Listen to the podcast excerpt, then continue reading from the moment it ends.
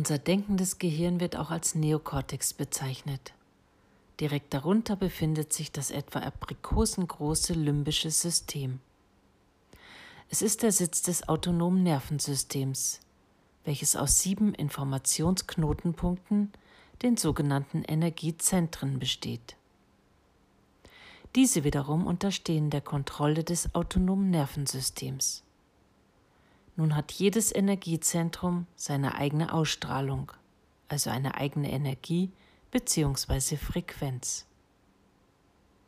Frequenzen sind Informationsträger und produzieren ganz bestimmte chemische Substanzen und Hormone. Außerdem verfügen Energiezentren über Nervengeflechte, sodass sie im Grunde ein eigenes Minigehirn haben. Da all unsere Energiezentren der Kontrolle des autonomen Nervensystems unterliegen, erreiche ich allein durch die Konzentration auf ein Zentrum auch die Organe und Zellen meines Körpers, die mit ihm in Verbindung stehen.